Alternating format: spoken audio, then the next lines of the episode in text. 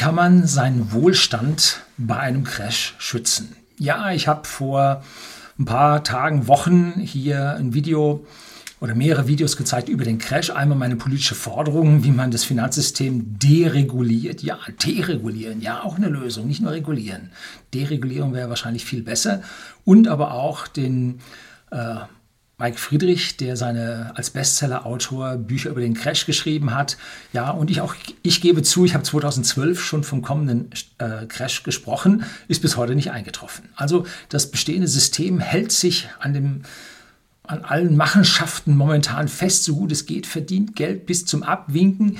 Und heute sind wir schon wieder schlimmer dran, deutlich schlimmer dran, als wir 2008, 2009 unterwegs waren. Man ist jetzt bloß in der Lage, das System ein bisschen länger stabil zu halten. Aber die Schulden explodieren gerade. Und das ist das Schlimme. Es ist nicht anders, als wir es in der Vergangenheit, in unserer tausendjährigen Geschichte, 2000-jährigen Geschichte schon auch gesehen haben. Und das Einzige, was dabei konstant geblieben ist, ist der Whisky-Konsum. Nein, Alkoholkonsum. Späßle gemacht. Ich habe am Anfang vergessen, nicht auf diesen Whisky, auf den Bowmore Number One hinzuweisen. Ja, wenn Sie da sich am Abend hinsetzen, ein Gläschen von trinken, in Maßen, dann kann man vertrefflich darüber nachdenken und sich Gedanken darüber machen, was wird denn in Zukunft passieren und vor allem, was ist denn schon passiert. Wir sind super dran, nur 60 Prozent des Bruttoinlandsprodukts sind wir verschuldet. Ja, ja wer es glaubt, wird selig. Wir sind weitaus höher verschuldet. Allein die Pensionsversprechungen unserer Beamten, Hypotheken auf die Zukunft ohne Ende, Lebensversicherungsversprechen, die kein Mensch mit den Negativzinsen heute mehr einhalten kann, Krankenversicherungsverschuldungen bis zum Ultimo. Wir liegen mit dem Verschuldungsgraden bei eher 200 Prozent des Bruttoinlandsproduktes, denn bei diesen 60. Und da sind alle westlichen Länder gleich. Da habe ich mal ein Video zugedreht über Staatsschulden von Professor Wittmann. Der hat sich nämlich damit auseinandergesetzt. Sind alle gleich, auch die Schweizer, alle 200 bis 250 Prozent. Auch die Amis, die angeblich die meisten Schulden haben und so. Die meisten Schulden haben Japan mit 400 Prozent des Bruttoinlandsprodukts.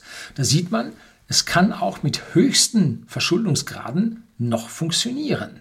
Also so schnell muss der Crash nicht kommen. Aber er kann.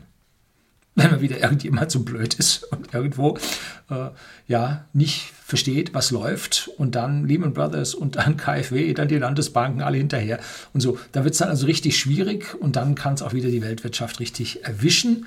Und da äh, Investmentbanken und Geschäftsbanken, die für die Realwirtschaft zuständig sind, äh, mittlerweile in einer Hand sind, können diese ganzen Casino-Teilnehmer mit normalem Geld des Bürgers äh, ja, spekulieren und damit das gesamte System gefährden. Das ist das Problem.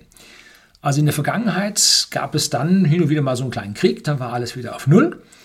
Ähm, heute glaube ich weniger dran, weil die Menschheit nicht mehr so gewalttätig ist. Ich habe über Pinkert Gewalt Buch, wichtiges Buch, äh, ein Video gedreht. Äh, relativ sind wir heute nur noch ein Zehntel so gewalttätig wie noch vor 60, 80 Jahren. Also wenn pro Jahr, Entschuldigung, den Zynismus, äh, eine Million Menschen bei uns noch stirbt, dann ist das viel an gewalttätigen Auseinandersetzungen. Bei siebeneinhalb Milliarden Gesamtbevölkerung. Im Zweiten Weltkrieg bei was zweieinhalb, 2,8 Milliarden Gesamtbevölkerung waren es 20, 30 Millionen, die da dahingerafft wurden. Ein Vielfaches zu dem, was heute los ist. Ne? Also wir sind nicht mehr so gewalttätig wie früher. Deshalb glaube ich da nur an kleine Stellvertreterkriege, aber nicht mehr so wirklich an die großen globalen Kriege. Aber Hyperinflation, immer wieder ein gutes Mittel, um da alles auf Null zu setzen. Ähm, Enteignungen. Ja, um dem Staat zu helfen, kann man seine Bürger enteignen und ihm das Geld wegnehmen. Hat es gegeben, hat es oft gegeben. Der König hat auch die Banker mal geköpft und hat gesagt, jetzt sind die Schulden weg. Äh, gut, äh, wird heute nicht mehr passieren. Eher köpfen die Banker, die wollen. Ja, ja, gut. Ja, und dann natürlich ein sehr probates Mittel ist immer Inflation. Und zwar jetzt nicht so galoppierend, sondern mal hurtig. Äh, und da strengen sich ja an und wollen das alle. Ne? Draghi will hier und EZB und Geld drucken und so weiter. Bringt die Inflation halt nicht hin. Ne? Ähm, so drei bis vier Prozent halte ich für ein gesundes Inflationsmaß, aber mit so geringen Zinsen, wie sie aktuell laufen, passt nicht. Ähm, aber Inflation haben wir jetzt momentan schon Und zwar dadurch, dass es keine Zinsen mehr gibt und die normale Inflation läuft. Das heißt, unser Geld wird schon entwertet und das Geld, was wir auf der Bank liegen haben, fängt jetzt so langsam Negativzinsen. Auch da geht, wird unser Geld weniger wert. Also hier arbeitet der Staat schon hübsch daran, unseren Wohlstand zu vernichten. Und hier geht es jetzt in diesem Video darum, dieser Wohlstandsvernichtung Einhalt zu gebieten und sich zu überlegen, wie komme ich denn weiter? Wie läuft es denn? So, da gibt es dann ein Video, habe ich mich auch mal mit dem Professor Flassbeck auseinandergesetzt, der im Prinzip sagt, das hängt alles an den Lohnstückkosten und du musst die, die, die, Gehälter der Bürger massiv erhöhen, dann wird das alles schon so richtig rote Fahne. Ne? Ähm, Vorsicht, der Herr Flassbeck war hoher Beamter unter dem Herrn Lafontaine, Finanzminister unter Schröder.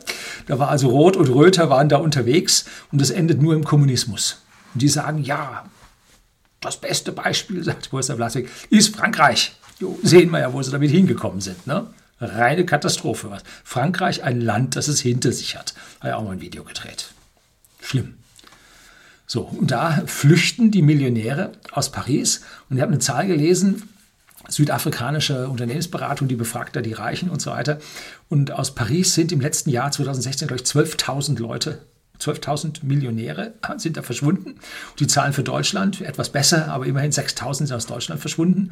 Also die Millionäre machen sich vom Acker. Warum? Ja, hier Enteignung bei der Staatshilfe. Ne? Das ist es. Ne? Drum machen die sich vom Acker. Die Inflation muss am Ende höher laufen, als die Wirtschaftsleistung läuft, als das Bruttoinlandsprodukt läuft. Nur dann können wir diese Geldmenge wieder einfangen und das Casino-Geld das ja dieses Giralgeld, was die sich gegenseitig, die Banken als Kredit und mit verbrieften Papieren sich gegenseitig bescheißen und jeder versucht noch 0,0 irgendwas an Prozent da rauszuholen, kriegt dafür nachher einen Millionenbonus, weil er Milliarden da verschoben hat. Äh, dieses Geld wirst du nie einfangen können. Also da sind bei den Banken erhebliche Schnitte erforderlich. Ähm, da kommen wir dann gleich auch noch drauf. Ne? Ähm, wir müssen also mit unserem Wirtschaftswachstum drüber sein und wir Deutschen ackern wie die Blöden und auch die Immigranten, auch die zu uns kommen. Der Großteil von denen ackert wie Blöde zu vergleichsweise moderaten Löhnen und versucht zu was zu kommen, weil in den anderen Ländern sowieso alles zu spät. Ne? Da kannst du ackern, wie du willst und kommst zu nichts. So. Also, da kommt auch die Schieflage in der EU her. Wir Deutschen sind gewohnt, die Peitsche der Obrigkeit zu spüren und zu arbeiten, bis wir umfallen. So, der Franzose oder der Spanier sagt, oh, laissez-faire, das Leben ist schön. Ja, so gewinnst du keinen Blumenpott, ne? sondern so äh, wirst du ärmer und ärmer, kannst du deinen Wohlstand nicht halten. Ne? Durch das Fehlen des Trennbankensystems, wie ich das in meiner politischen Forderung Nummer 7 äh, beschrieben hatte, mit der Deregulierung der Banken, arbeiten die Banken mit unserem EZB-Geld, mit unserem Zentralbankgeld in, als Sicherheit in ihrem Spielcasino. Das heißt, unser Geld ist in höchster Gefahr, wenn die Bank crasht. Denn was passiert? Wir haben unsere Euroscheine, zahlen das bei der Bank ein und dann haben wir, tja, ein Versprechen von der Bank, dass sie uns das Geld als Euroscheine wieder auszahlt. Und diese Euroscheine legen sie bei der EZB ein, damit sie hurtig Giralgeldschöpfung betreiben können und Kredite ausgeben können. Und da die Wirtschaft und der Private keine Kredite mehr aufnehmen kann, die sind also voll ohne Ende, nehmen die Banken die Kredite auf und machen hübsche Derivate daraus. Ne? So, also verkehrter als die Welt geht es nicht. Ähm, und da habe ich mal geschrieben, warum, oder ein Video gedreht, warum die Regierung das Bargeld abschaffen will. Worum es da geht. Es geht darum, dass wir von diesem EZB-Geld getrennt werden. Von unserem echten Geld will man uns trennen und will uns mit Giralgeld, was einfach Zahlen und Versprechungen einer Bank sind, äh, zufriedenstellen. Außerdem kann der Staat dann hübsch gucken, was du alles gemacht hast und so, wo du überwiesen hast. Ähm, so, das ist eine schwierige Sache. Und aus dem Grund versucht man auch den 500, oder hat man auch den 500-Euro-Schein, meine ich, jetzt schon gestrichen. Da sind aber noch welche unterwegs. Ähm, damit einfach die Bargeldmenge sinkt. In Italien, glaube ich, darfst du noch 1000 Euro Bargeld machen. In Deutschland ist, glaube ich, geplant, dass die Bargeldtransaktionssummen irgendwo 5000 Euro nicht mehr überschreiten dürfen. Äh, und dann gibt es noch die Tafelgeschäfte, kommen wir gleich drauf. Äh, da sind sie auch schon hübsch äh, dabei, die Dinge zu beschneiden. Ein erste Anzeichen, ne? erste Anzeichen, dass was daneben geht. Jetzt schauen wir uns mal an. Wir haben ja Crashs in der EU gehabt. Griechenland und Zypern. Und wenn wir da drauf gucken, sehen wir, was passiert ist und können daraus Schlüsse für die Zukunft treffen. Herr Schäuble sprach, das werden Sie finden, suchen Sie nach Herr Schäuble und Blaupause, ähm, sagte, dass das Vorgehen bei Griechenland und Zypern die Blaupause für Europa sei. Da hat es bei mir dermaßen in den Ohren geklingelt, dass ich gedacht habe, Mensch, sind wir schon so weit? Ist ja gerade furchtbar. So, was passierte? Als die Krise überschwappte, machte man in Griechenland für 14 Tage die Banken zu. In Großbritannien war es bei Northern Rock, glaube ich, hieß die Bank, war es nahezu auch so weit. Da gab es also auch schon Schlangen. Äh, und erst als äh, Westminster sagte, also Regierung sagte, äh, eure Einlagen sind sicher bei Northern Rock, dann hören diese Schlangen, die ihr Geld abheben wollten, die aus ihrem Giralgeld Papiergeld, EZB-Geld bzw. Bank of England Geld machen wollten, was im Prinzip sicher ist vor einem Bankencrash, denn die Bank gibt Ihnen auf Ihrem Konto nochmal ein Versprechen, Ihnen Geld auszuzahlen. Und wenn dieses, diese Bank pleite geht, dann ist dieses Versprechen ein Pfifferling wert. Nix. Wenn Sie auf Ihrer Bank Festgeld liegen haben, dann haben Sie da ein Papier mit ein paar Nullen drauf und die Bank sagt, das zahle ich euch zurück mit 0,75 Prozent. Wenn sie pleite ist, zahlt sie nicht. So, und langsam sprach sich das in der Bevölkerung rum. Die meisten von den Zusehern werden das hier nicht wissen. Und letztlich hat mir einer auch bei meiner politischen Forderung äh, mit der Deregulierung der Banken auch erzählt, alles falsch, alles wäre EZB-Geld. Und dann haben die anderen ihm den Kopf zurechtgerückt. Nein, es ist so schlimm, wie es klingt. 1%, 2% an Sicherheit hinterlegt und 98% ist wertloses Giralgeld. Das ist nur so lange etwas wert, wie das System funktioniert und man sich darauf verlässt und verlassen kann. Wenn die Banken sich untereinander keinen Kredit mehr geben, aus. Ne? Dann geht eine Bank über den Jordan. Und was macht dann die EZB? Die flutet mit Geld, was sie gerade tut, äh, damit wieder genügend EZB-Geld unterwegs ist, äh, dass die Sicherheiten da hinterlegt werden können. Ne? So. Und die, jetzt sagt, äh, sagt die EZB, also ich gebe dir nur Euros äh, EZB-Geld, wenn du mir eine Sicherheit liefern kannst. Dann sagt die Bank, ja, hm, ich habe dir alle Lebensversicherungen gegeben, ich habe dir alle Aktien gegeben, ich habe dir alles EZB-Geld, was meine Kunden hatten, gegeben. Äh, ich habe jetzt eine Griechenland-Staatsanleihe. Die ist aber mit D geratet, also Ramsch. Sagt die EZB-Bank, macht nichts, nehme ich als Sicherheit. Hier hast du EZB-Geld. Irgendwann ist die Bank froh, all ihre EZB weg, äh, all ihre Griechenland-Dinger und Zypern-Dinger weg. Äh, und jetzt braucht sie dennoch wieder Geld mit den anderen Banken und fragt die EZB, ich hätte gern. Und dann sagt die EZB, was hast du noch? Sag ich, ja, ich habe so ein paar blöde Anleihen, die sind kein Pfifferling wert. Ne? Ja, nämlich auch. So, und das passiert jetzt auch. Es werden auch Unternehmensanleihen mit RAM-Status werden jetzt auch genommen. Nur um dieses EZB-Geld mit dem EZB-Geld das, äh, das ganze System am Laufen zu halten. Höchstgradig unsicher, gefährlich, äh, eine Gratwanderung und die Geldmengen, die laufen, sind höher als 2008, 2009 oder 2007, 2008, kurz vor dem Crash. Ne? So, jetzt machten die Banken in Griechenland zu. Und 14 Tage später machten sie wieder auf. Und was passierte? Die Leute fanden auf ihren Konten nur noch 100.000 Euro vor. Also Maximum lag unter den 100.000, klar, aber es gab immer wieder ein paar besser. Betuchte gibt es überall, auch in Deutschland. Die haben mehr als 100.000 auf dem Konto. Und auf einmal war über 100.000 alles weg.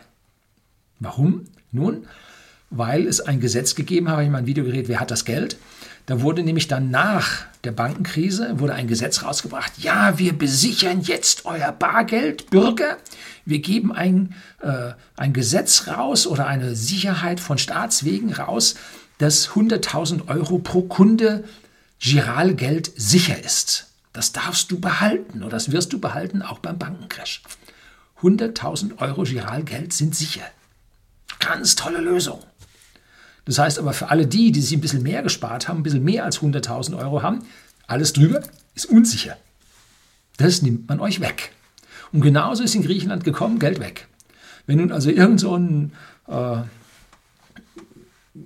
ja, wohlhabenderer äh, jetzt 200.000 hatte und der hat sich 100.000 abgehoben als Euro, als Scheine in 500ern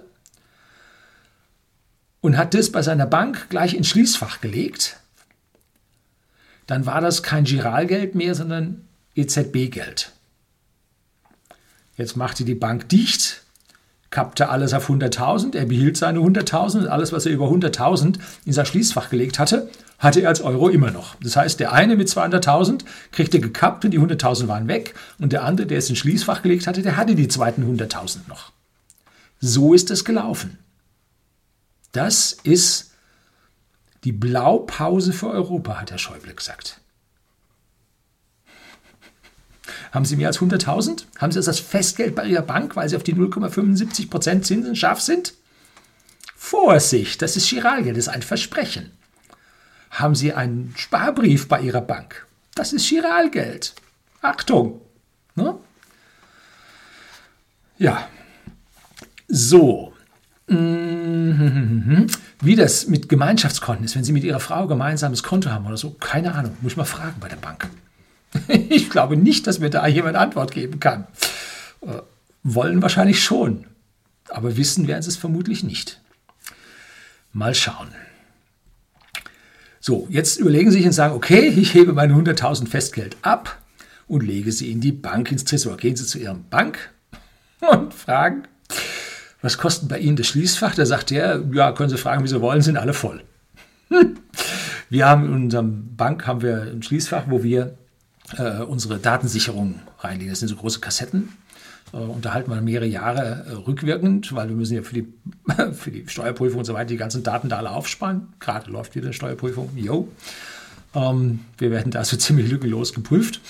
Ja, Whisky ist immer eine komische Sache. So. Und dann sagt er, hat keins mehr. Ne? Ging letztlich auch durch die Medien. Die Schließfächer von nahezu allen Banken sind voll. Gibt nichts mehr. Fragen Sie mal bei Ihrer Bank, ob Sie noch Schließfach da haben. Ja, wenn Sie jetzt irgendwo im Nordosten wohnen oder so, da werden Sie noch eins finden. Aber sonst eher nicht. Ne? Ähm, eine andere Lösung wäre es, das Geld auf mehrere Banken zu verteilen. Wenn Sie also glücklicher Besitzer von 300.000 Euro sind. Und was habe ich gelesen? 40 äh, Prozent der Deutschen haben ihr Geld, weil sie überhaupt nicht wissen, was sie tun sollen, in Festgeld angelegt. Da kommen sie also relativ zügig wieder raus. Das Beste, was sie machen können, ist, drei Banken, wenn Sie 300.000 haben, leiten Sie es auf drei Banken auf. Weil das gilt pro Kunde, pro Bank. Sie müssen sich also hier ein Verwaltungsoverhead, da freut sich jeder drüber, ne, dass er wieder was zu tun hat, äh, drei Bankkonten aufmachen, das Geld teilen, dann sind es dreimal 100.000 sicher. Auch eine Lösung. Ne? Haben Sie 500.000, gehen zu fünf Banken. Wir haben ja genug. Ne? So, das mit dem Bargeld gab es in Griechenland. Das war schon von dem einen Video von Marc Friedrich. Äh, da haben die Leute ihr Geld in Griechenland in den Tresor gelegt, dann kamen sie nach 14 Tagen wieder, wollten an ihr Schließfach ran, war das offen, war es leer. Ne? Die Bankdirektoren waren alle weg. Ja gut, äh, hoffe ich jetzt nicht, dass in Deutschland da ist. Äh, da glaube ich, ist die Sache dann unsere Rechtsstaatlichkeit doch auch halbwegs krisensicher. Ne?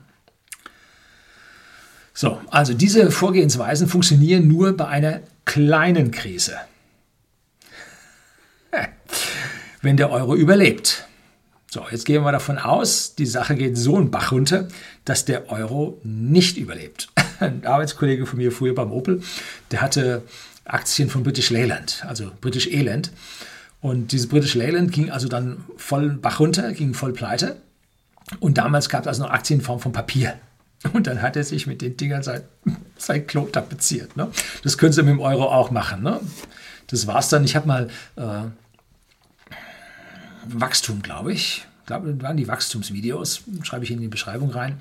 Äh, da habe ich Ihnen mal Inflationsgeld gezeigt. Da habe ich hier so einen Bilderrahmen aufgestellt, der hängt bei mir mahnend, drohend in der Wohnung, äh, wo ja, dieses Inflationsgeld gezeigt wird mit Milliarden und Billionen an Reichsmark oder Renten.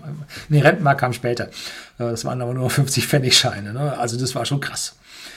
Ähm, also das heißt, es muss nicht zwingend überleben. Da sagen die Leute, ja, Immobilien. Kaufen Sie Immobilien. Nun, diese Flüsterei haben viele Leute gehört. Und äh, Immobilien sind angestiegen im Preis. Das wird ihnen schwindlig. Ähm, ich kriege über so ein paar Newsletter. Und wenn man das ausrechnet mit so, man kann bei, oh, wie heißt denn das? Oh, ja, ist äquivalent zu mobile.de, Immowelt oder so ähnlich. Da können Sie durchschnittliche Mieten für Regionen sich ausrechnen lassen, auch hier für Seeshaupt, wo whisky.de zu Hause ist. Und da kriegen Sie dann raus im Prinzip, dass mittlerweile der Quadratmeter zum 50-fachen der Miete hier verkauft wird. Das holen Sie im Leben nicht mehr rein.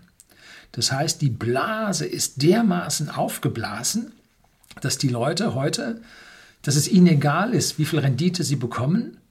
Hauptsache, sie haben dafür etwas bekommen, was die Krise übersteht. Das ist der Gedanke daran.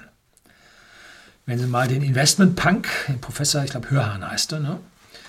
Ähm, wenn Sie sich den mal anhören, dann sagt er, großer Fehler, wenn Sie da in Immobilien machen, ähm, denn Sie werden nicht zwingend Mieten bekommen. Ne?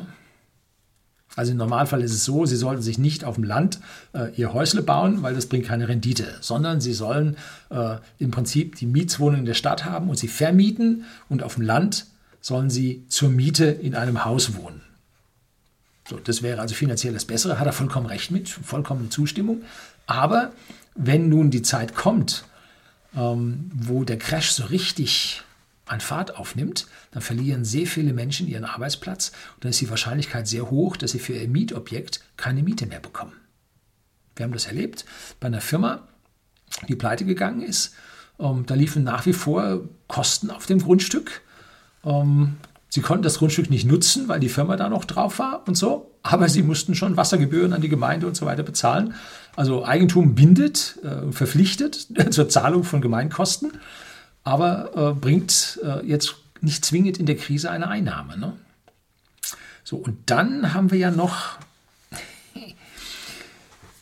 am Anfang sagte ich, äh, Enteignung für Staatshilfen. Ne? Wer sich an den Krieg erinnert, ja, tut keiner, nur das Volksgedächtnis, wenn sie mit ihren Großeltern sich unterhalten haben, ähm, die haben sich an den Krieg noch erinnern können. Und da, wer einen Immobilienbesitz hatte, der kriegte eine Hypothek eingetragen, nannte sich Lastenausgleich. Da wurden alle Grundstücke bewertet und Immobilien bewertet und 50 Prozent des Wertes kriegten sie als Lastenausgleich eingetragen. Sie mussten schwitzen, buckeln, arbeiten, nur um dieses Geld zu bezahlen. Und dieses Geld war dafür da, für all die Flüchtlinge, die aus dem Osten kamen, die alles verloren hatten. So, auf der anderen Seite im Osten alles verloren. Ja, die Russen haben in der DDR oder Ex, also damals noch dem östlichen Bundesländern oder in den damals annektierten Zone, dem östlichen Sektor, so ist das richtige Wort, haben die hübsch enteignet. Und da erst 1949 oder so wurde die DDR gegründet. Und erst nach der Gründung der DDR hatte man die Chance, diese Enteignung wieder rückgängig zu machen und da entschädigt zu werden. Wurde auch getan. Und ein Bekannter von mir, der ist 1946 oder 47 für seine Eltern enteignet worden. Und der hat es nie bekommen, weil die enteignet wurde durch, ja, in einem kriegerischen Umfeld und so nichts mehr bekommen. Da war dann Schluss. So, also ihr Immobilienbesitz ist so sicher nicht. Und, wie gesagt, Blaupause, die Frau Lagarde, die nette, ältere, grauhaarige Dame, die mindestens ein Jahrzehnt Chefin einer globalen Anwaltskanzlei in New York war, als Französin, das musste erst mal schaffen. Ähm, und jetzt Chefin vom IWF, also International Monetary Fund, Internationaler Währungsfonds ist. Die hat für Deutschland empfohlen, dass man, um die Staatsschulden zu besiegen, den wohlhabenden Immobilienbesitzern, halten Sie sich fest, 10 oder 15 Prozent Hypothek direkt einträgt. Da gibt es ein Papier für. So weit sind wir in der Krise fortgeschritten. Es gibt ein Papier, einen Vorschlag vom IWF dafür. Das müssen Sie sich vorstellen.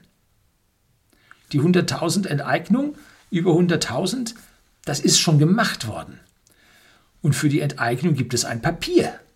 Das heißt, wenn Sie beschlossen haben, in Immobilien Ihr Geld zu retten, dann müssen Sie so viel Luft haben, dass Sie diese 15% Enteignung, vielleicht sollten Sie mental auf 20 gehen, dass Sie ein bisschen Sicherheit haben, dass Sie diese 20% Enteignung auch bringen, auch bedienen können, denn ansonsten verlieren sie ihr Objekt.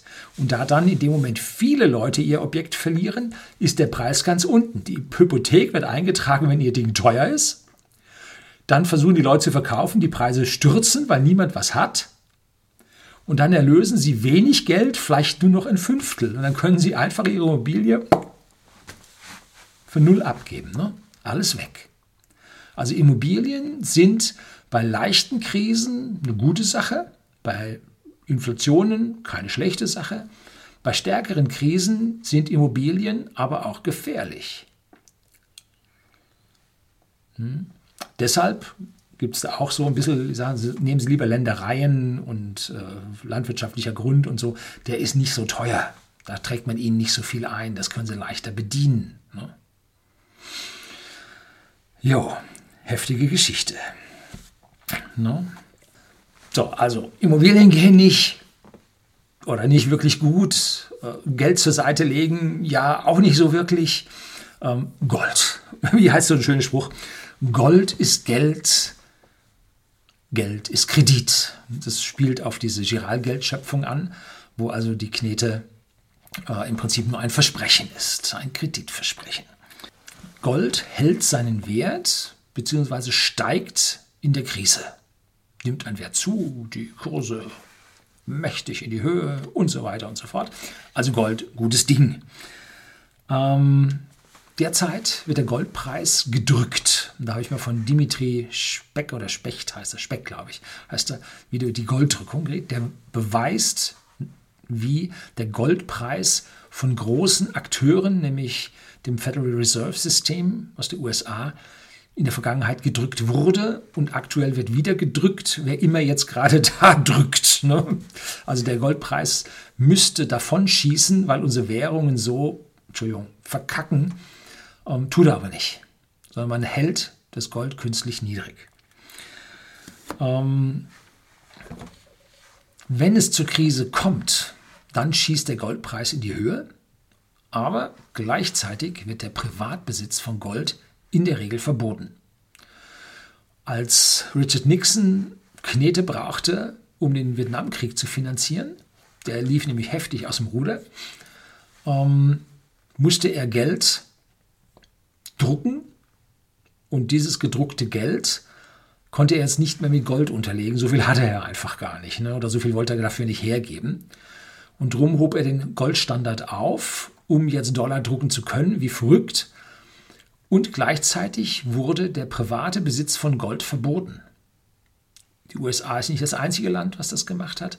Goldverbote hat es in der Vergangenheit schon öfter gegeben. Ne? Ähm, und das geht zum Teil so, dass sie also dann der Handel mit Gold verboten wird. Trotzdem ist dann immer noch ein Schwarzmarkt da. Und dann wird im Prinzip geguckt, ähm, dass sie ihr Gold ja, zu einem Fixpreis, der erschreckend niedrig liegt, dann an den Staat verkaufen müssen. Und dann baut der Staat damit seine Goldreserven wieder auf und dann kann er eine neue Währung mit Gold hinterlegen und so weiter. Und dann geht das schon irgendwie wieder weiter. Aber Sie, Sie sind Ihr Gold los. Das ist das Problem. Ähm, und äh, jetzt müssen Sie sich dazu überlegen, äh, was passiert in so einem Ding. Und zwar, früher hat es die Vermögensteuer gegeben, das kennt kaum noch jemand.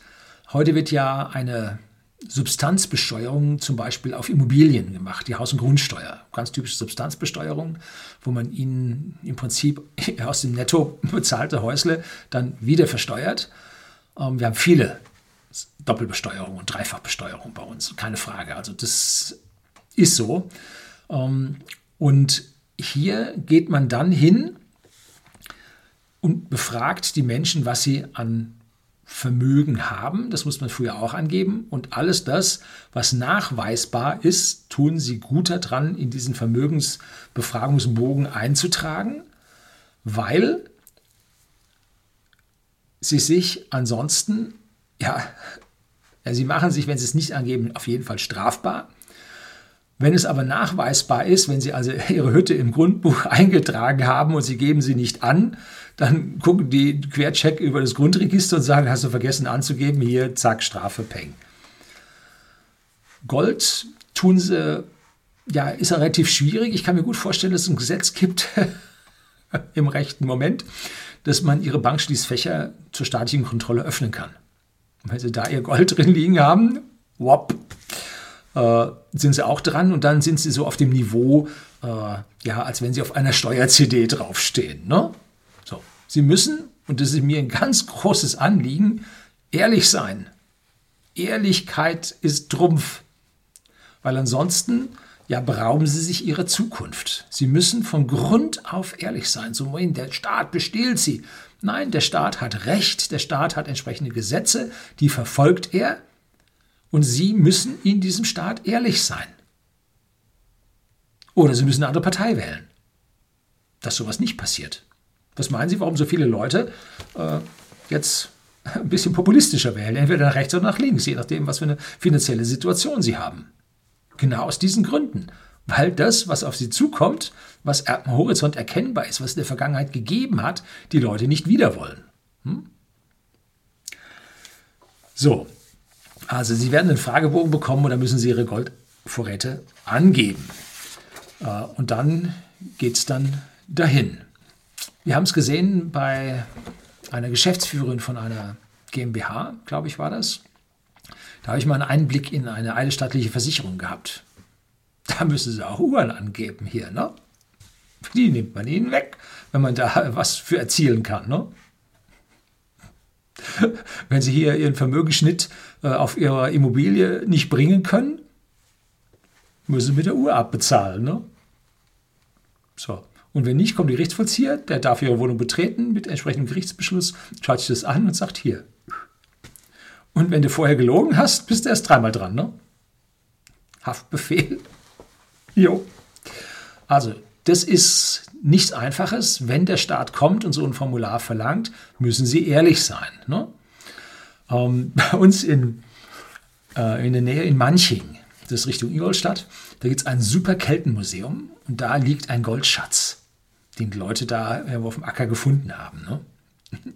Ich vermute, dass einige Leute hier irgendwo anfangen, große Löcher zu buddeln und ihr Gold da reinlegen ne? und sagen, ich habe nichts und dass da irgend so ein etwas überforderter, ja, durch die Vielzahl der Fälle, überforderter Finanzbeamte hingeht und Spaten auspackt und ihren Garten umackert, jo, glaube ich es nicht. Ne?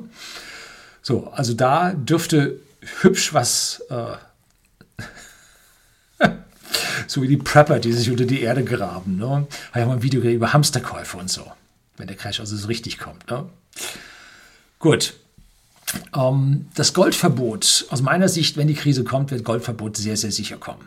Ne? Weil Gold ist der Feind jeder Währung und die Währungen gilt es zu stützen, so gut es geht. Ne? Weil das ist das Vertrauen, daran hängt die gesamte, der gesamte, die gesamte Gesellschaft hängt da dran. Also das Goldverbot wird ziemlich sicher sein. Sie können es dann, wenn Sie beschließen, ungesetzlich zu sein, aber auch nicht ausgeben. So, Sie müssen dann warten, bis im Prinzip der Staat sich neu gründet und dieses Goldverbot verschwindet und dann hätten sie. Ne? Also da müssen sie dann zumindest mal fünf bis zehn Jahre langen Atem haben. Ähm, vielleicht geht es aber auch in ein ja, mehr oder weniger undemokratisches System, ein autokratisches System hinein, ein alternativloses System, hat ja hin und wieder mal so den Anschein. Und andere Länder machen es auf der Welt vor. Und in China, glaube ich, war eine ganze Zeit lang Goldbesitz verboten. Ich weiß nicht, ob es noch ist. Und da sind die in Immobilien gegangen. Ne? Eine Blase aufgepumpt, aus der so langsam jetzt die Luft entweicht. Äh, so, also solche ähnlichen Dinge kann ich mir bei uns auch vorstellen, dass also Goldbesitz auf sehr lange Zeit äh, nicht möglich sein wird. Gold hat einen Vorteil. Auf Gold wird keine Mehrwertsteuer erhoben. Das können Sie eins zu eins tauschen gegen Geld. Ähm, und momentan gibt es so etwas, habe ich mir erklären lassen, ähm, von dem Herrn Friedrich, mit seinen Büchern, äh, sonst knallt's und der Crash ist die Lösung. Und so habe ich Videos drüber gedreht. Ähm, es gibt sogenannte Tafelgeschäfte. Tafelgeschäfte bedeutet, Sie gehen mit Bargeld zu einem Goldverkäufer und kaufen dem Gold ab. Da gibt es Haufen Schug und Trug und also Zeug. Ne? Ja klar. Ähm, also gehen Sie zu einem renommierten Goldverkäufer und da können Sie, ohne sich auszuweisen, können Sie gegen Bargeld Gold kaufen. Im Moment ist es, glaube ich, auf 15.000 oder so beschränkt. Ähm, und jetzt äh, können Sie Ihr Gold an dem Garten vergraben. Ne? So, kommt Ihnen keiner drauf, weil Sie das ja bar gemacht haben. Allerdings wird es auffallen, äh, wenn Sie von Ihrem Bankkonto entsprechend Gelder abheben. Ne? So. Diese Menge an Geld, Tafelgeschäft, 15.000, habe ich jetzt gehört, soll Mitte des Jahres schon mal auf 10.000 abgesenkt werden. Schon wieder so ein Ding, ne? Warum jetzt, ne? Äh, tipp, tipp, tipp, Nachtigall, ich höre dir trapsen. Schon wieder so ein Ding, ne? Bargeldgeschäfte sollen auf 5000 Euro begrenzt werden. Hat man jetzt auch schon gehört, ne? In der EU. Ja, wegen der ganzen Kriminalität und so. Ja, Bargeld bedeutet auch Freiheit. Freiheit, unkontrolliert Dinge zu tun, die der Bürger tun möchte. An der Stelle, also ist auch ein, ein Schelm, wer Böses denkt, wie es so schön heißt. Also Gold ist auch keine Lösung. Jetzt, was ich da habe, nix, ne? Nix kannst du packen. Ne? So, jetzt kommt Silber. Silber und Gold gelten gemeinsam als Geldmetalle. So ist, glaube ich, der offizielle Ausdruck. Und äh, Silber ist in der Geschichte nicht oder fast nicht verboten worden, weil Silber einen gehörigen Industriecharakter hat. Und da habe ich mal ein schwer niedergemachtes Video gedreht. Ich lasse es online. Ähm, in, meinen früher, in meiner frühen Phase vor vielen Jahren, da habe ich im Prinzip den Industriecharakter von Silber auf Gold übertragen und habe gesagt, Gold ist eigentlich auch nur ein Wirtschaftsgut, was für Computer und Zeug verwendet wird. Ähm, allerdings äh, habe ich mich da eines Besseren belehren lassen, habe dann nochmal ein weiteres Video gedreht, wo ich das alles korrigiert habe, tue ich auch unten rein, äh, weil Gold halt extreme Mengen in Banken gehortet ist, extreme Mengen als Schmuck unterwegs sind, extreme Mengen von Privatleuten gehortet werden. Also Gold ist kein Industriemetall geringe Einflüsse. Es gibt eine Goldleihe, wo man sich Gold leiht, um es industriell zu verarbeiten und dann zum späteren Zeitpunkt nachkauft und wieder zurückgibt. Das ist die einzige Art und Weise, wie Bouillonbanken, die also Gold, wie soll man das sagen, Goldrechte haben, ähm, wie die mit Gold Geld verdienen können. Goldleihe. Ne? Die haben also nicht so viel Gold in ihren Tresoren, äh, wie es offiziell heißt, weil ein Teil davon verliehen ist. Und dieses Teil, der verliehene Teil ist zum Teil industriell verarbeitet worden und wird später erst aus Minen wieder nachgeliefert. Ja, feine Sache. Äh, so, Silber ist aber nun zu einem großen Teil Industrieprodukt. Und äh, deshalb zahlen Sie, wenn Sie Silber kaufen, 19% Mehrwertsteuer darauf. Das heißt, wenn Sie Ihr Vermögen, Ihren Wohlstand in Silber tauschen, hat der Staat schon mal 19% weg. Es gibt eine kleine Ausflucht, äh, wenn Sie eine Münze kaufen, die gesetzliches Zahlungsmittel ist. Haben so ein paar Staaten, ich glaube, glaub so ziemlich alle großen Staaten mit Bodenschätzen haben solche Münzen, die gesetzliches Zahlungsmittel, zum Beispiel der Krügerrand, äh, Krugerrand aus Südafrika ist gesetzliches Zahlungsmittel. Ähm, dann der, das, oh, wie heißt denn das da, dieses Ahornblatt aus Kanada, Maple Leaf äh, aus Silber, ich glaube, da gibt es auch was aus Gold, weiß ich nicht, ähm, ist auch gesetzliches Zahlungsmittel. Und da wird nur im Prinzip die Differenzbesteuerung zwischen dem Warenwert, dem Metallwert und dem Münzwert die wird, diese Differenz wird wohl mit 19 Prozent versteuert, was dann so am Ende irgendwo bei 7 Prozent oder so rauskommt. Ähm, ich habe mal da was ausgerechnet. Zwischen 12 und 20 Prozent beträgt der Aufschlag für diese Silbermünzen gegenüber dem börsennotierten Silberpreis. Also da sind die, die diese Münzen stanzen. Nein, prägen ist das richtige Wort. Der Rohtaler wird gestanzt und die Münze wird geprägt. Ähm, Jo, da wird also auch zwischendrin hurtig Geld verdient. Ähm, so, wie gesagt, Silber an der Ecke sieht so aus, als ob das eine Lösung sein könnte. Allerdings, äh, wenn Sie jetzt die, 100, die, die, die sprichwörtlichen 100.000, die Sie jetzt von Ihrer Bank äh, runternehmen, damit Sie da also die anderen 100.000 sicher haben, wenn Sie die jetzt in Silber wandeln, dann haben Sie sowas um, um 150 Kilo am Bein. Ne? Im Bankschließfach geht es nicht. Was gibt es da für Lösungen? Ja, da gibt es Lösungen für. Habe ich letztlich, äh, habe ich ein, auf YouTube ein Video gesehen. In USA gibt es etliche Hochsicherheitseinrichtungen, die nicht staatlich sind, wo sie Zeug reinbunkern können. Ne? Es wird sicherlich irgendwo in Deutschland äh, auch solche Hochsicherheitseinrichtungen geben, die jetzt nicht Banken sind, und in denen sie jetzt tonnenweise ihr Silber einlagern können für die Wohlbetuchten. Ja.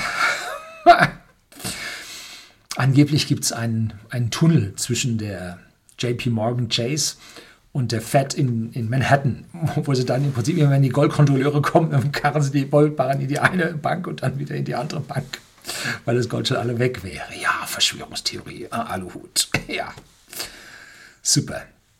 So, aber diese Silberverwahrung kostet sie dann ja auch ein Prozent oder anderthalb oder zwei, keine Ahnung. Äh, das heißt, auch da geht es an die Substanz ihres Wohlstandes ran. Ne? Also wir reden hier nicht mehr äh, um Gewinne, sondern um Begrenzung. Jetzt kommen wir zu meinem liebsten Kind, Aktien, ETFs und Fonds. Realwirtschaft ist immer gut. Realwirtschaft, da haben sie es in der Hand, da gibt es Firmenanteile für. Ähm, aber so wie jemand zwischen ihnen und diesen Firmen sitzt, wird es schwieriger. So bei diesen ETFs, das sind Exchange Traded Funds, die bilden Indizes an der Börse nach. Und weil mittlerweile relativ viele dieser nachgebildeten Indizes an der Börse unterwegs sind, äh, reagieren die Indizes relativ heftig weil die das nachbilden müssen. Und so ein paar schlaue Leute sind hingegangen und haben diese ETFs durch Derivate, sogenannte synthetische, synthetische ETFs, abgebildet. Das heißt, da wird gewettet am Spielcasino der Finanzwirtschaft. Ähm, und mit Derivaten, mit Hebeln und mit Shorten und so weiter und Leerverkäufen und so weiter ähm, bildet man nun diesen entsprechenden Aktienindex nach, auf den dieser ETF äh, läuft. Und das ist eine hochgradig gefährliche Sache, weil diese Derivate ja ausfallen können. Ne? Wenn Sie einen echten Fonds haben, der Ihnen einen Index nachbaut, dann wird es relativ schwer, den ohne Geld, zusätzliches Geld zu betreiben. Ähm, es gibt einige ETFs, wie zum Beispiel auf Dow Jones oder sowas, die bedienen sich an den Dividendenzahlungen der Papiere, ähm, um ihre Kosten zu decken. Denn so ein Dow Jones enthält nicht, ist ein Kursindex und kein Performance-Index, enthält nicht die ausgeschüttete Dividende. Das macht einen Unterschied aus. Der DAX, blende ich hier immer gerne ein Bild ein, der enthält die Dividenden, die ausgeschüttet wurden.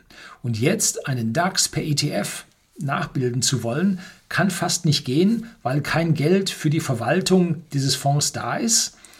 Ähm, deshalb kosten diese ETFs dann ein halbes oder ein Prozent pro Jahr, wobei wir wieder hier bei diesem ja, Geldabfluss wären, die diese echten ETFs dann haben.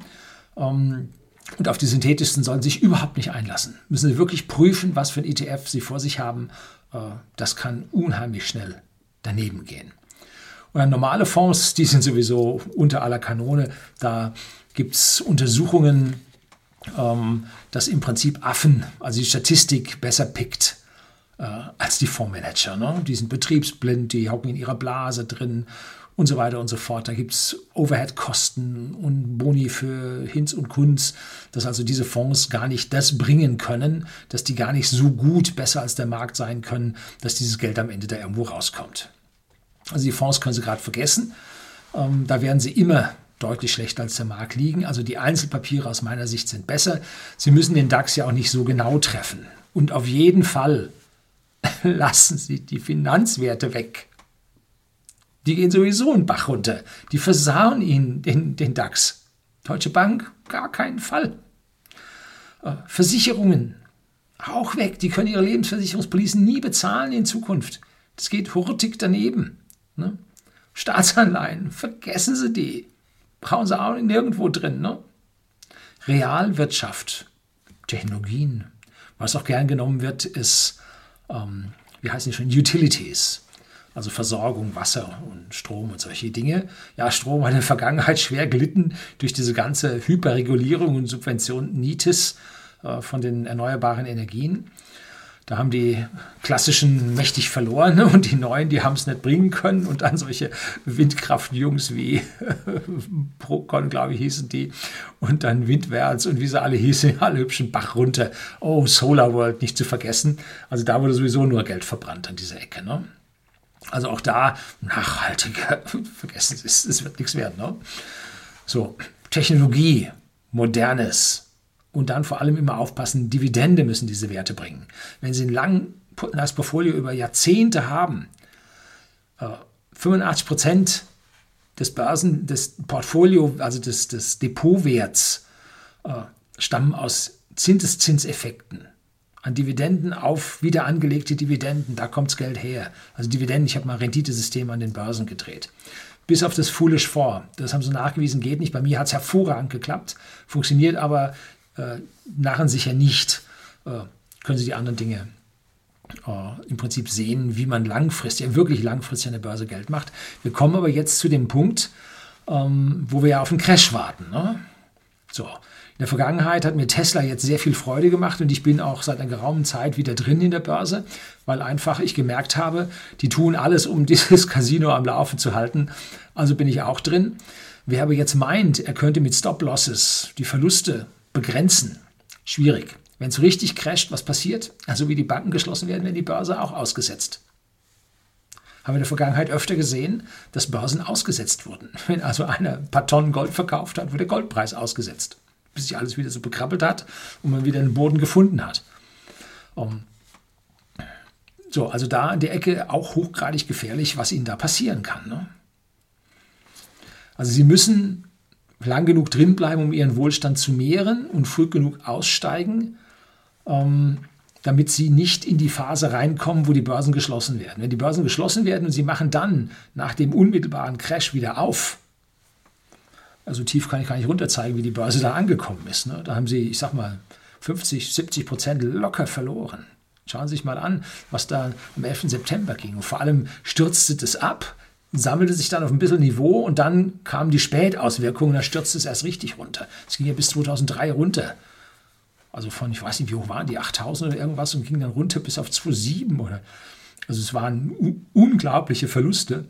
Und diesmal Diesmal wird es stärker werden, weil das Casino sich viel schneller dreht und viel, viel mehr Geld drin ist. Und die Realwirtschaft in der gleichen Zeit nicht so hat wachsen können. Wir haben die vierfache Anzahl auf Derivate auf die wirklichen Papiere. So reicht es, eine 20-fache. Irgendwo da so eine Zahl habe ich gelesen. Ne? Das ist völlig, völlig gaga. Ne? Äh, so, also im Prinzip das Ziel wäre es, ähm, frühzeitig genug auszusteigen, im Bargeld zu sitzen, verteilt auf mehrere Banken. Dann stürzt die Börse 30, 60, 90 Tage vor dem Staatsversagen richtig ab. Und wenn die dann unten ist, dann kaufen sie mit diesem Giralgeld oder wenn sie Glück haben, EZB-Geld, äh, kaufen sie so viel Aktien wie möglich und dann rauschen sie richtig rein ins Chaos, wir alle. Jetzt werden etliche Firmen pleite machen, etliche Firmen werden sich einigeln, andere werden so halbwegs durchkommen ähm, und sie werden in ihrem Portfolio hübsch federn lassen, ganz massiv federn lassen. Ne? Manche Leute sprechen von 90, 95 Prozent Verlusten, die wir sehen werden, weil es die Firmen einfach nicht überleben können.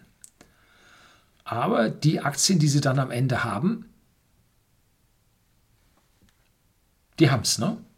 So wie früher, als es hieß, ja, wir haben nach dem Krieg, da 49 oder so, als dann die D-Mark rauskam, haben wir alle mit 40 Mark angefangen und so, unsere Vorfahren. Nein, das stimmt gar nicht. Das sind alles kommunistische Märchen, die die Leute da erzählen. Die, die Aktien hatten und die Firmen, die es noch gab, Siemens zum Beispiel, die hatten deutlich mehr. Und die, die Grundbesitz hatten, die Häuser waren zerbombt in guten Lagen, aber der Grund darunter gehörte den Leuten. Die hatten mehr. So, also die, die sich darum gekümmert haben, etwas zu tun, die hatten was. Die anderen hatten dann nichts. Ne? So, also es kommt darauf an, dass sie sich schlaue Gedanken machen. Ob meine Gedanken jetzt hier die richtigen sind, um Gottes Willen, ich bin weit davon weg, äh, hier den Stein der Weisen gefressen zu haben. Und wenn Sie hier unten ordentlich diskutieren und antworten, hoffe ich immer noch, dass ich mir davon was absehen kann. Ne? Wie damals bei der politischen Forderung haben Sie auch wunderbar diskutiert da drin. Aber viel gelernt dabei. Herzlichen Dank dafür. So, das Wichtigste, jetzt muss man schon noch ein bisschen weitermachen, das Wichtigste an dieser Stelle ist, Sie müssen Ihren Wohlstand insofern absichern, dass Ihnen den keiner wegnehmen kann. Wie gesagt, Immobilien, Vermögensschnitt da rein, Sie können den nicht bezahlen, Sie werden die Immobilie verlieren. Ich habe natürlich nachher die Bank und die Großen, ganz klar, äh, wollen wir gar nicht drum herum reden. Ähm, deshalb ist das Wichtigste, Sie müssen zuallererst Ihre Schulden loswerden. Wenn ich jetzt so ein Geschwätz höre, ja, die Inflation kommt, wenn Sie jetzt Schulden machen, dann kommt die Inflation und dann können Sie ganz locker Ihre Schulden zurückbezahlen. Nee, so nicht. Ne? Weil wenn es dann so richtig dicke kommt, haben sie ihren Job weg, haben kein Einkommen mehr, können ihre Schulden nicht bezahlen und das bisschen, was sie haben, das wird man ihnen pfänden. So ist die höhere Wahrscheinlichkeit. Ne? Also was sie tun müssen, ist die Schulden loswerden. Alle und Konsumentenkredite. Alles tilgen, nichts Neues aufnehmen. Keine Autokredite aufnehmen. Ne? Nix. Keine Überziehungen auf ihren Konten. Nix. Wenn diese Giralgeldschulden da sind. Wenn Sie Ihr SAR verdientes EZB-Geld gegen Giralgeldschulden getauscht haben, dann können die Banken für diese Giralgeldschulden ihren realen Wohlstand einkassieren. Das heißt, für eine Buchung, eine Luftbuchung, ein Fiat Money, es werde Geld, Fiat Lux steht in der Bibel drin, es werde Licht, Fiat Money, es werde Geld, so buchen die Giralbanken ihre Gelder, haften sie mit Realwerten dagegen. Das ist ein Irrsinn, wie man sich größer nicht vorstellen kann. Ne, deshalb sind diese Vollgeldinitiativen im Prinzip eine gute Sache. Dann gibt es nämlich nur noch EZB-Geld und kein Giralgeld mehr. Die Schweiz versucht da gerade abzustimmen, dass wir da in der Richtung, dass sie in der Richtung ein bisschen weiterkommen. Ähm, da werden alle werden dagegen sein. Ne? Alle, die irgendwo irgendwas zu sagen haben, denn dann sind ihre Pfründe weg. Ne? Aber auch der Bürger wird von dem äh, Vollgeld nicht so viel Freude haben. Warum? Der Staat mit seiner Ausgabenwut ohne Begrenzung für Kredite wird dieses Vollgeld auch verhunzen. Ja. Gold ist Geld und Geld ist Kredit. Das ist Kredit vom Staat. Und der Staat ist nicht jetzt so viel besser. Nein, eher ist er schlechter oder genauso schlecht. Muss ja nur mal anschauen, wie sie ihre Milliarden an jeder Ecke und Kante versenken. Ne? Der Staat, wenn der Vollgeldinitiative, das ist nicht die Lösung. Vollgeld könnte ein Übergang sein. Ne? Ja, also, Sie müssen schuldenfrei werden, weil sonst kann Sie irgendjemanden zwingen, aus ihrem Wohneigentum raus ihren Wohlstand herzugeben und so weiter. Also wenn sie verschuldet sind, gehören sowieso der Katz. Oder sie gehen andersrum hin und sagen, ich raus, Geld raus, verschulden mich bis zum Anschlag, wenn das System crasht. Ja, mehr als wegnehmen kann man mir nicht. Ne? So, die Frage ist, vielleicht ist es erst in zehn Jahren. bis dahin hockt Ihnen der Kriegsverzieher im Hals. Auch nicht unbedingt die Lösung. Ne? Schwer, ganz schwer. Ne? Autark werden. Autark werden ist immer eine gute Lösung. Ähm, ich habe mal über Hamsterkäufe gedreht, habe ich glaube ich vorhin schon mal gesagt. Ähm, nicht nur jetzt für 14 Tage sich Lebensmittelvorräte aneignen, Wasser und ein kleines Kochgelegenheit und so weiter, sondern gut ist es, wenn Sie zum Beispiel eine Gelegenheit haben, auf Ihrem Immobilieneigentum Photovoltaik anzubringen. Entweder eine Eigentumswohnung, Ihre, Ihre Solaranlage auf dem Balkon, so es denn zulässig ist, äh, oder Gemeinschaftsanlagen auf dem Dach oder wenn Sie ein Eigenheimbesitzer sind, auf Ihrem eigenen Häusle drauf. Aber nur gemeinsam mit einer Batterie weil nur dann können sie ihr eigenes Netz generieren und können im Folge von Crashen und so weiter sich vom Netz trennen oder getrennt sein, wenn das Netz eh nicht funktioniert und sind dann damit autark. Denn wenn Sie nur eine normale Photovoltaikanlage haben, dann ist die auf die Netzfrequenz angewiesen. Wenn das Netz weg ist, ist die Photovoltaik auch weg. Autark mit Hausakku. Hat den Vorteil, dass bis dahin Sie keine Geldabflüsse an Ihren Energieversorger haben. Ja? An der Stelle haben Sie schon wieder Geldabflüsse aus Ihrer persönlichen äh, Gewinn- und Verlustrechnung beseitigt. Sie müssen zuschauen, dass Sie möglichst wenig Geld an andere Leute ausgeben. Das heißt, diese Leasingwagen, die, die da laufen, ne, permanent, ne, gut, Leasing gehört Ihnen nicht, aber um so einen Leasingvertrag aufzulösen, am Ende äh, wird es dann vielleicht auch ein bisschen schwierig. Ne? Auf keinen Fall Autokredite bei der Bank. Ne? Äh, denn die werden schon noch irgendwelche Bearbeitungsgebühren und Überziehungszinsen finden, dass sie die auch noch weiter flöhen können. Auch wenn sie einfach sagen, hier haben sie das Auto, alles vorbei. Ne? So einfach geht es nicht. Ne? Die sagen nämlich vorher, wollen wir versuchen, von dir noch was anderes zu holen. Ne? Ja. Mal gucken, was sie da unterschrieben haben in diesen Verträgen. Wird ihnen ganz schwindelig, wenn sie das Kleingedruckte alles gelesen haben. Ne? Ähm, so, Hören Sie auf mit dem Leasing, hören Sie auf mit kreditfinanzierten Autos, sparen sich Geld an und wenn dann Ihr Leasingvertrag zu Ende ist, Ihr Kreditvertrag fürs Auto zu Ende ist, kaufen Sie sich ein billiges Gebrauchtes. Und dann sparen Sie das andere Geld an, äh, damit Sie andere Dinge ablösen können. Raus aus den Schulden ist das Wichtigste vor der Krise. Sonst werden Sie Leibeigner von irgendwem. Ne? So. Ähm, dann gibt es noch als letzte Möglichkeit, dass Sie Ihren Wohlstand in Dinge tauschen, die man Ihnen nicht mehr wegnehmen kann. Das sind vor allem immaterielle äh, Vermögensgegenstände. Es gibt da so, so Manager in Silicon Valley oder auch so Finanzjungs, äh, die sagen, wenn der Crash kommt, kommt der ganz dicke. Ähm, und dann wird es richtig schwierig. Ja, wir essen Hunde und Katzen und so weiter. Ich habe mal hier Hundefutter probiert. Ja, Katzenfutter auch mit meinem Sohn zusammen. Ähm, lässt sich essen, kein Problem. Ähm, dann äh, werden Sie auch nicht zwingend äh, Möglichkeit haben, zum Beispiel sich eine neue Brille. Die Brille geht in Wirren kaputt. Äh, Sie kriegen keine neue. Nicht da. Ne? Was machen die dann? Die lassen sich ihre Augen lasern, dass sie keine Brille mehr brauchen. Lassen sich schon mal ihr Gebiss sanieren. ja, lassen sich was einfallen. Also im Prinzip diese Dinge, um auf die Krise optimal vorbereitet zu sein. Ähm, manche sollen angeblich schon ihren Privatjet stehen haben und in Neuseeland eine Farm mit Landebahn, wo sie sie dann äh, hinbringen lassen können. Ähm, ja, ähm, tauschen Sie Ihr Giralgeld in Bildung. Bildung, die man vielleicht mit Geld bezahlen muss. Oder in schöne Erinnerungen. Machen Sie die Fernreise, die Sie schon immer machen wollten. Ne? Wenn man Ihnen das Geld wegnimmt, dann sagen Sie, wer ich muss damals nach Neuseeland geflogen. Jetzt habe ich das Geld nicht mehr. Ja, hätten sie es damals gemacht, hätten sie es gehabt. Ne?